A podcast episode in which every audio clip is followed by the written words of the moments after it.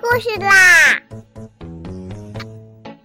听燕燕老师讲故事啦！我爱听故事。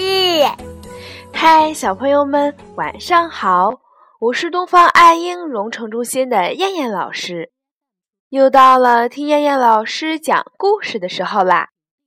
现在，请小朋友们自己在床上躺好，我们一起听故事。今天的故事名字叫做《小镇来了大肚怪》。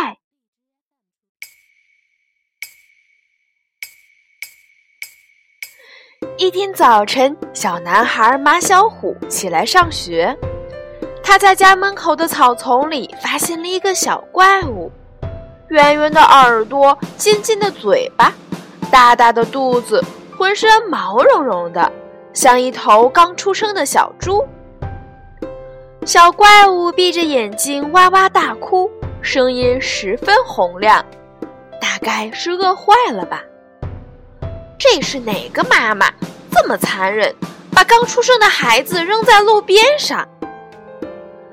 马小虎看着小怪物，觉得它十分可怜，心想：给小东西弄点什么吃的呢？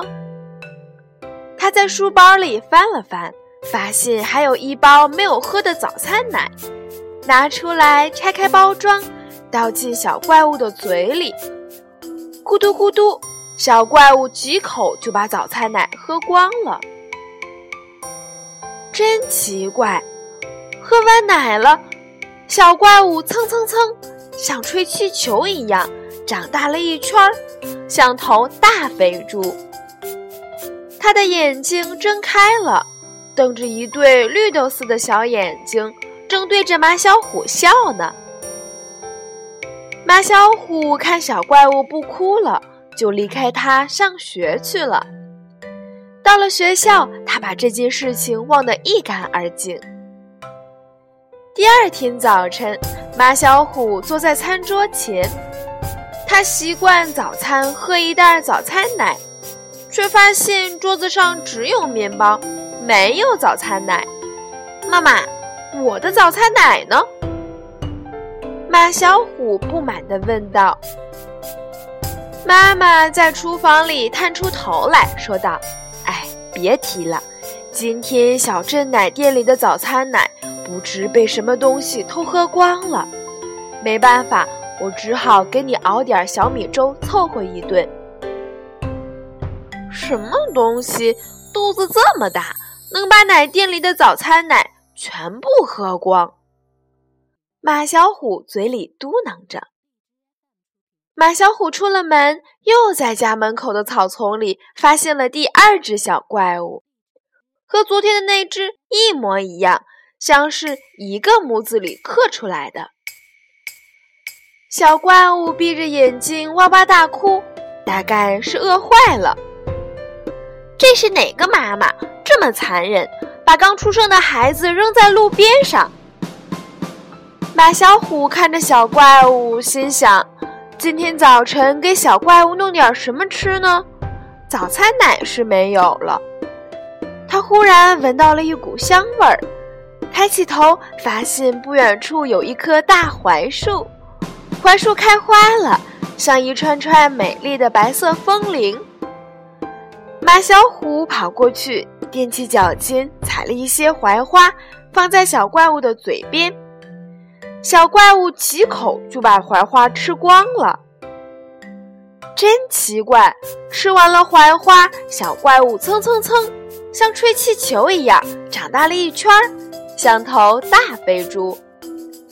它的眼睛睁开了，瞪着一对绿豆似的小眼睛，正对着马小虎笑呢。晚上回到家，当环卫工人的爸爸对马小虎说：“知道吗？咱们小镇来了一种怪物，把所有槐树上的槐花全都吃光了。”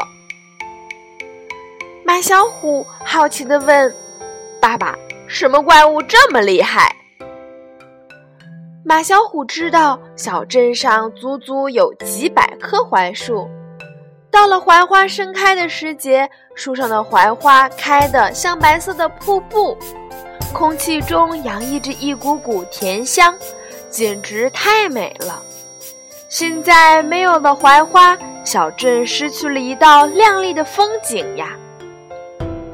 爸爸叹了口气说道：“唉，据专家说，这怪物叫大肚怪，长得像猪，饭量很大，特别能吃。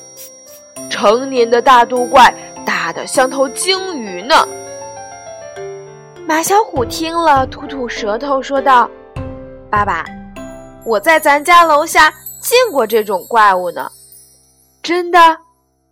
爸爸问道。“真的，我还喂它们吃东西了呢。”马小虎自豪地说。“你喂的什么食物？”“第一只我喂的是一袋早餐奶，第二只我喂的是一串槐花呢。”马小虎拍拍脑袋说道：“这就对了。”爸爸一拍大腿说道：“据专家介绍，这种大肚怪认准出生后第一次吃的东西，把它当成自己的专用食谱，一辈子就只认这种东西吃。”我说呢，原来是大肚怪做的孽呀！妈妈挠挠头。终于明白了，这种大肚怪的饭量大得惊人，吃光了小镇上的早餐奶和槐花，很快就会饿死的。爸爸说道：“大肚怪真是太可怜了。”马小虎听了有些伤感。晚上，马小虎躺在床上睡不着，心想：如果明天早上再见到第三只大肚怪，我该喂它吃什么呢？什么食物能让大肚怪天天有饭吃，天天能吃饱，而又不给小镇上的人们添乱呢？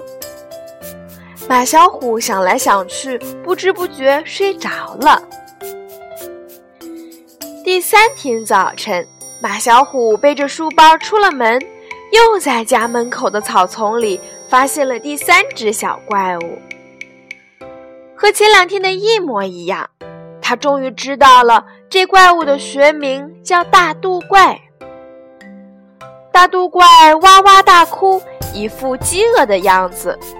马小虎望着可怜兮兮的大肚怪，但他昨晚早就想好了喂它吃什么东西了。马小虎从书包里拿出了一个盛面包的塑料垃圾袋，放在大肚怪的嘴边。真奇怪，大肚怪也不嫌难吃，刷刷刷，几口就把塑料袋吃光了。和前两只一样，吃完了塑料垃圾袋，大肚怪蹭蹭蹭，像吹气球一样长大了一圈，像头大肥猪。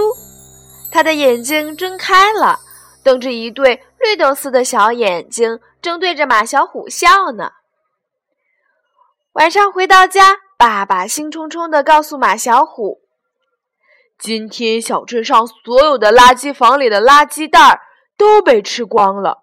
用大肚怪对付这白色污染，简直是一物降一物，一举两得呀！你真是太聪明了。”马小虎说：“爸爸，我昨晚想了一夜，这种塑料垃圾袋。”居民们每天都会扔在垃圾箱里不少呢，给小镇的环境保护带来了不少麻烦。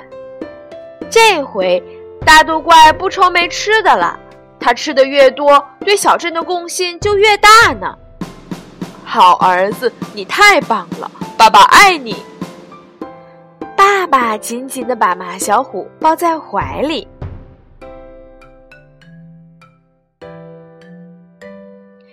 好了，小朋友们，我们今天晚上的故事就先讲到这儿吧。